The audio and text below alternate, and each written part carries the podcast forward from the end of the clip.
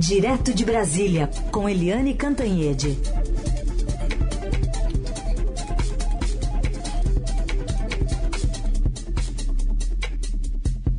Eliane, bom dia.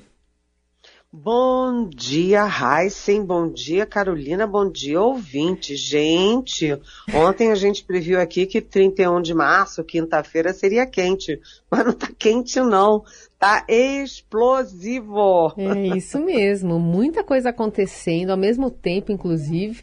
Mas a gente começou essa quinta-feira com essa notícia, né, da renúncia do governador João Dória à candidatura à presidência da República, que aprofunda uma crise dentro do PSDB e que partido que ele pode desembarcar também no anúncio que deve ser feito é, às quatro da tarde.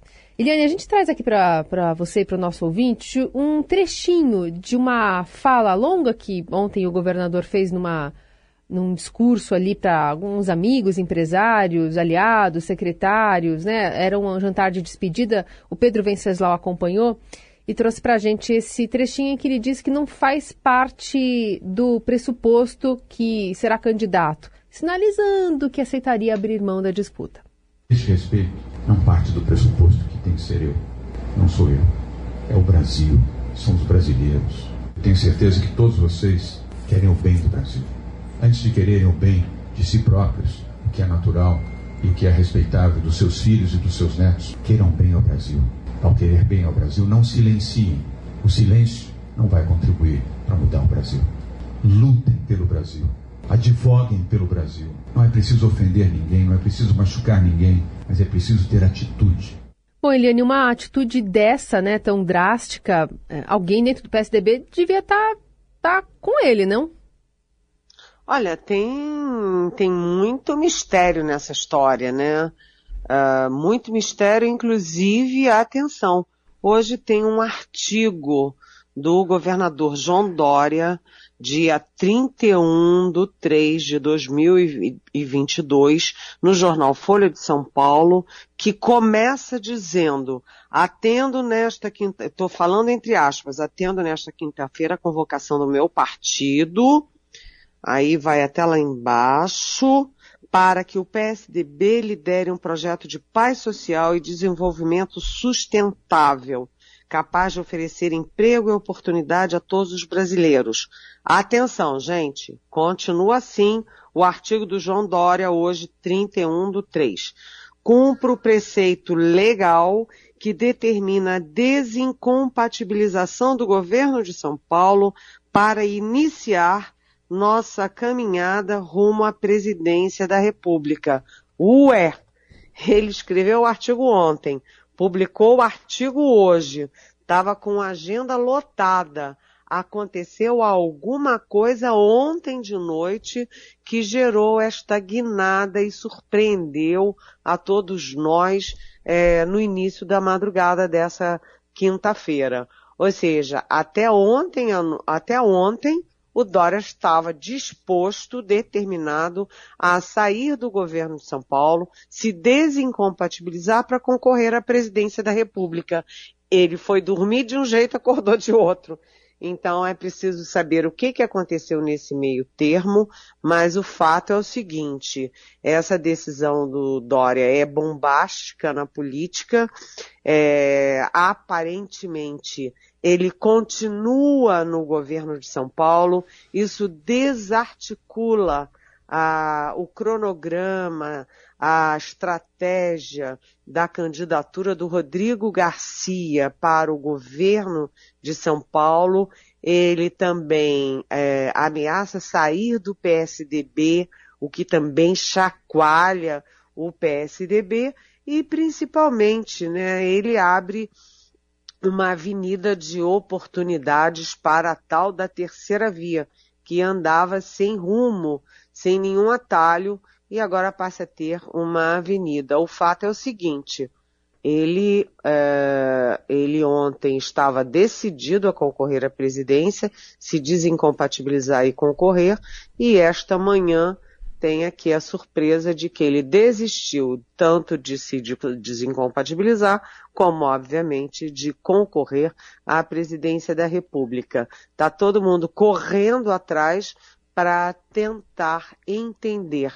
Nenhum jornal nesta manhã saiu, nenhum jornal impresso nesta manhã saiu com essa manchete. Portanto, é, tem muita coisa ainda para ser explicada. Que estalo foi esse, não é, gente? Bom, todo mundo ainda digerindo, né? Neste momento é difícil até de encontrar as pessoas, né, Eliane? Mas é, já se vira o foco para Eduardo Leite, naturalmente, não? Sim, exatamente, né? Aquela história do, da terceira via, porque a terceira via tem muita reunião e pouco, muito nome e pouca decisão e pouca é, concentração num nome só. Então, está previsto para a semana que vem uma grande reunião do PSDB com o MDB, com União Brasil, que é a fusão do PSL com o DEM, e do Cidadania.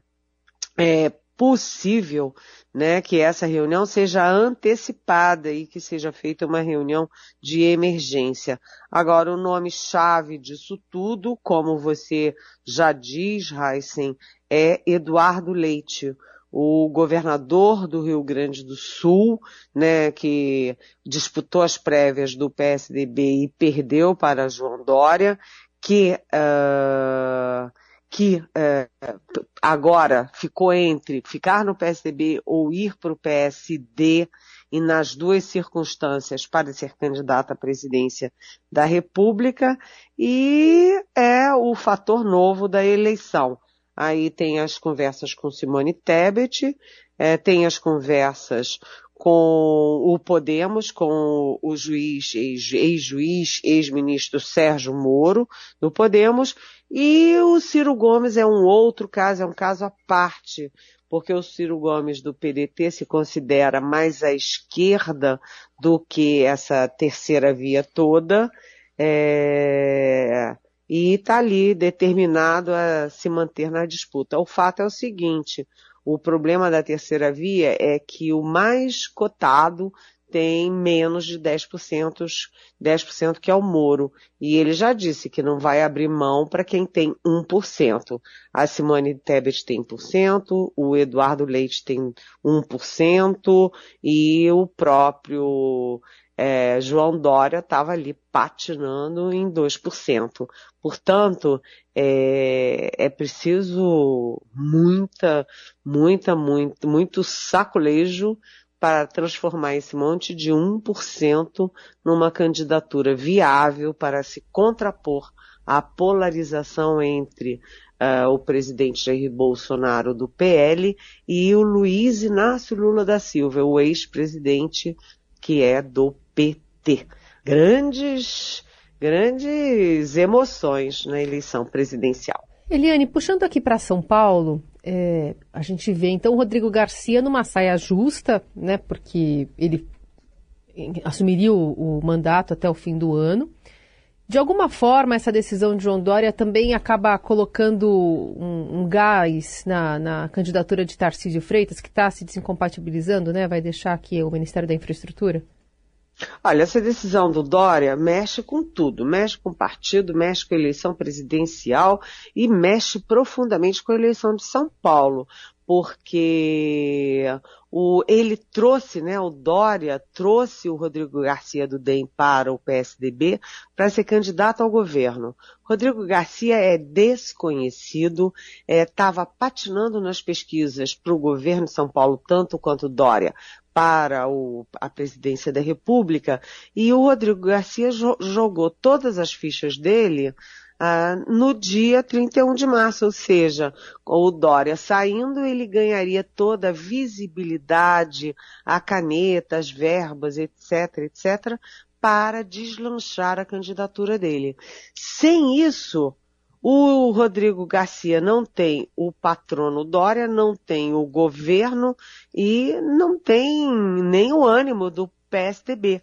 Ou seja, é, depois de governar o partido desde o, o, o, São Paulo, governar São Paulo, que é a joia da coroa, desde 1994, o, com algumas interrupções por causa da, do, do, dos é, interinos que assumiram, o PSDB fica numa situação difícil para a própria candidatura ao governo de São Paulo. E como você bem disse, Carolina, sempre ali atenta, arguta, é isso, né? Sem o Rodrigo Pacheco, sem o PSDB forte na disputa, você vai ter uma outra polarização em São Paulo. A esquerda, com o Fernando Haddad do PT, e a direita sendo ocupada gradativamente pelo Tarcísio Gomes de Freitas, que é o candidato do PL e que tem como patrono o Bolsonaro. Portanto, a polarização Lula-Bolsonaro se refletiria em São Paulo entre Haddad e Tarcísio Gomes de Freitas.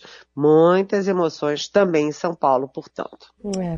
É. é. o próprio Márcio França, né, acabou ganhando essa projeção quando ficou no restinho do mandato e quase ganhou a eleição passada. Teve né? greve dos caminhoneiros, que ajudou ele também na época, né, ele intermediou ali, mas ganhou, tinha caneta, né, tinha caneta na mão. Caneta. E tem mais, né, gente? Uma coisa que o Márcio França não cansa de repetir é que em 2018 ele teve mais voto na capital do que o próprio Dória. Uhum. É, então é, é um sacolejo. E tinha sido prefeito da capital, né? O Dória. É, exatamente. Agora estamos de olho no caso Daniel Silveira e vamos acionar o nosso repórter em Brasília também, o Eduardo Gayer, que está literalmente nos calcanhares de uh, Daniel Silveira, né, Gayer? Ele tá com tornozeleira ou não? Bom dia.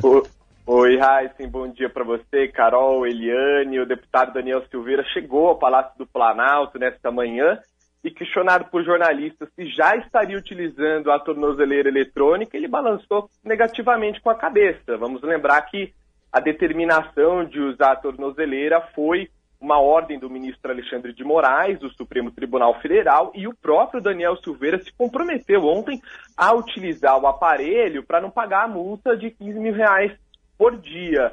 É, ele também foi questionado pelo jornalista se iria se reunir com o presidente Jair Bolsonaro, igualmente balançou com a cabeça é, em sinal de negativo, né? Balançou negativamente a cabeça, mas não disse com quem iria se reunir. O presidente Bolsonaro ainda não chegou ao Palácio do Planalto, mas é, deverá chegar logo menos, afinal, às 10 horas da manhã tem a cerimônia é, de troca dos ministros, ministros que vão disputar a eleição neste ano. O Diário Oficial da União já trouxe nove exonerações, Tyson.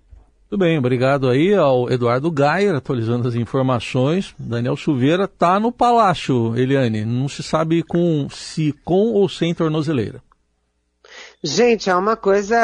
É, é, essa história só piora, porque o que, que vai fazer esse deputado que estava preso, né? Foi preso por ameaça golpista contra o ministro Supremo, ameaça uh, contra a democracia, e aí agora ele está descumprindo uma Ai. ordem do Supremo Tribunal Federal, e aí ele vai se meter no Palácio do Planalto?